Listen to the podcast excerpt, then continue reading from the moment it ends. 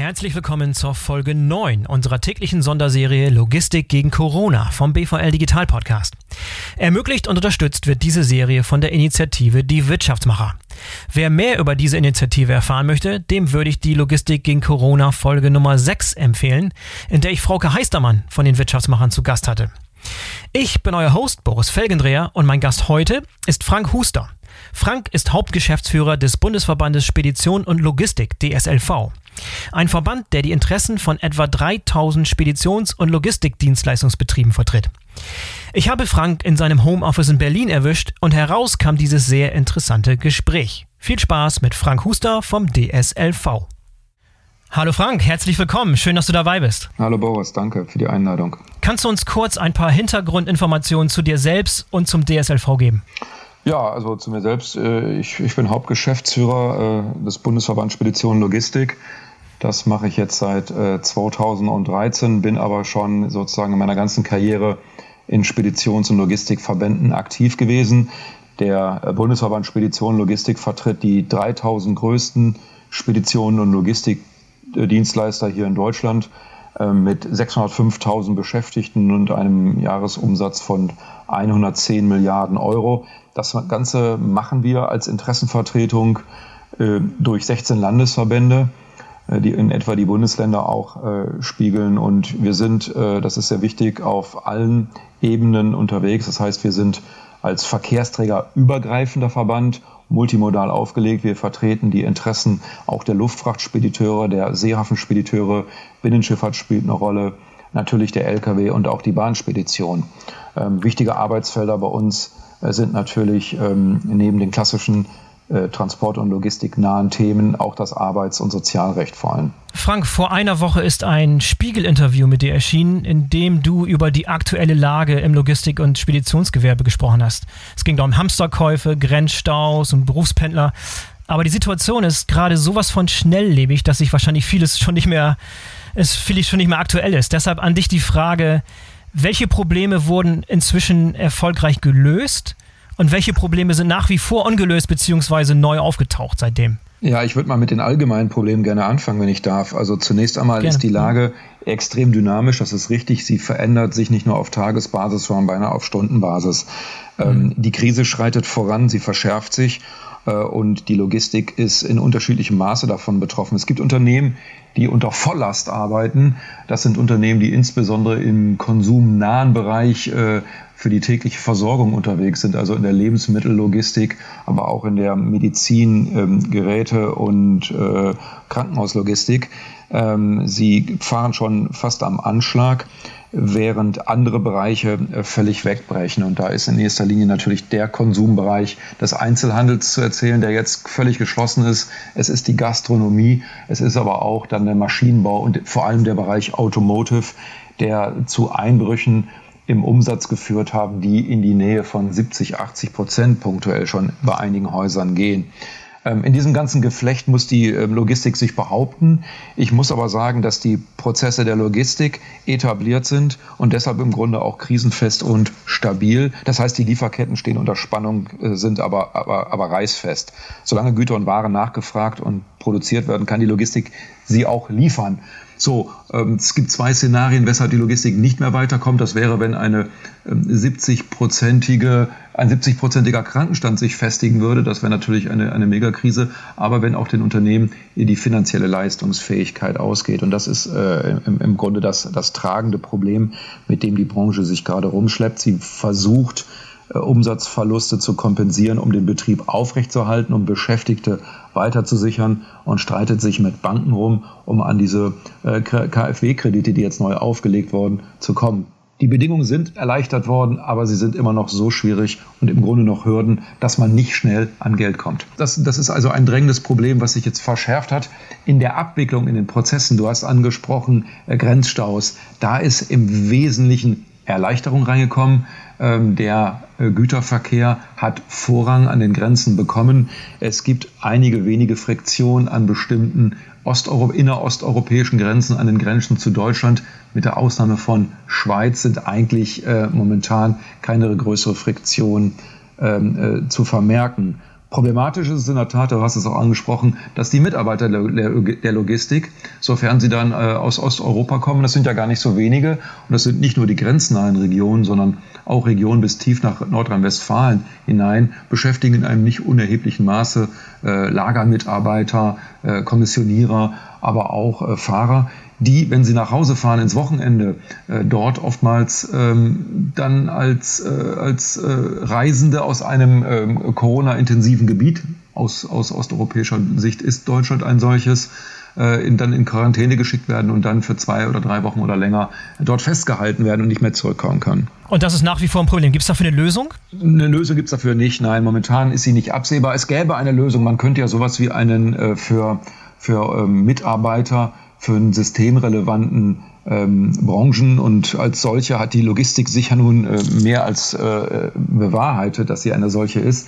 Man könnte einen europäischen Passierschein sozusagen ähm, ersinnen, aber das kann man jetzt auch nicht ganz äh, von der Hand weisen. Gesundheitsschutz ist natürlich eine nationale Aufgabe, äh, so wird sie zumindest vielerorts gesehen. Und da gibt es eben dann doch eine nationalstaatliche Auffassung zu diesen Themen sodass die Länder nicht einheitlich, sondern uneinheitlich reagieren. Wir würden uns wünschen, hier würde es eine einheitliche Vorgehensweise geben. Und wenn du dir mal die Lage anschaust in Bezug auf die Logistik in den verschiedenen Branchen, du hast es eben schon angedeutet, mhm. beispielsweise Automobillogistik und Handelslogistik, wie unterscheiden sich die Herausforderungen da? Du hast es eben schon angedeutet, lass uns das mal ein bisschen genauer rausarbeiten. Naja, also die Herausforderungen sind einfach die, dass in bestimmten Bereichen eigentlich gar kein Auftrag mehr stattfindet. Das heißt, äh, Automobilindustrie hat ja äh, weitestgehend die Werke stillgelegt. Ja. Und äh, die Unternehmen, die ähm, überwiegend für diese Branche tätig sind, haben natürlich jetzt einen Umsatzrückgang, der signifikant ist, der dann bis an die, äh, bis an die Existenz gehen kann. Das sind ja ganze Lebenswerke, die möglicherweise zerstört werden. Denn Automobilindustrie heißt ja nicht nur die großen OEMs zu beliefern, es heißt ja vor allen Dingen die Lieferketten zwischen OEMs und den ganzen Zulieferern sicherzustellen. Und von den Zulieferern sind ja auch eine ganze Menge Unternehmen betroffen in ihrer Existenz. Das heißt, es kann sozusagen das Problem entstehen, wenn wir es jetzt nicht finanziell äh, auffangen können, dass nach der Krise diese Firmen gar nicht mehr da sind, um die Lieferketten wiederherzustellen. Ähm, Glücklicherweise haben die meisten unserer Mitgliedsunternehmen sich so diversifiziert, dass sie eben nicht nur alleine für die Automobillogistik tätig sind, aber eben die Umsatzeinbrüche, die ich gerade beschrieben habe, gehen ja zum Teil jetzt schon in den zweistelligen Millionenbereich. Und da ist es sehr schwer, auch für Unternehmen, die extrem solvent waren vor der Krise, also extrem krisenfest, jetzt an Mittel ranzukommen, um laufende Kosten zu decken.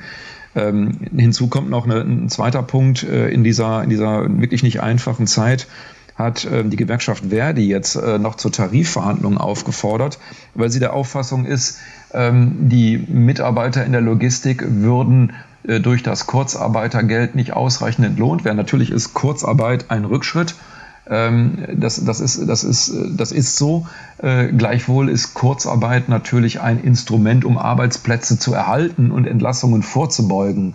Ähm, jetzt in dieser Phase noch sozusagen tariflich zu fordern, dass äh, das Kurzarbeitergeld von den Unternehmen, die Kurzarbeit beantragt haben, das sind ja nicht die Unternehmen, die es nicht nötig haben, sondern die es nötig haben, da das Kurzarbeitergeld aufzustocken durch einen Flächentarifvertrag, ist ein bisschen überambitioniert, wie wir finden. Das wird vielerorts einzelbetrieblich gelöst, auch zufriedenstellend, aber kann eben nicht von jedem Unternehmen, das tarifgebunden ist, so gelöst werden. Dieses, dieses Ansinnen der Gewerkschaft mussten wir als Arbeitgeberverbände abschlägig bescheiden.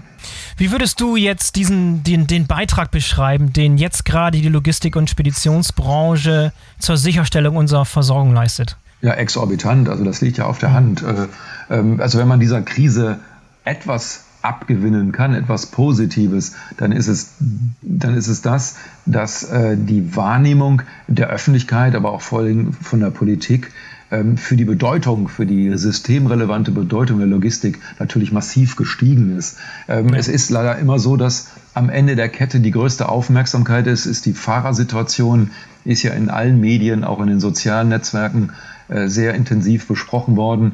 Äh, und Fahrer, denen es verwehrt wird, heute teilweise noch äh, saubere Toiletten zu benutzen.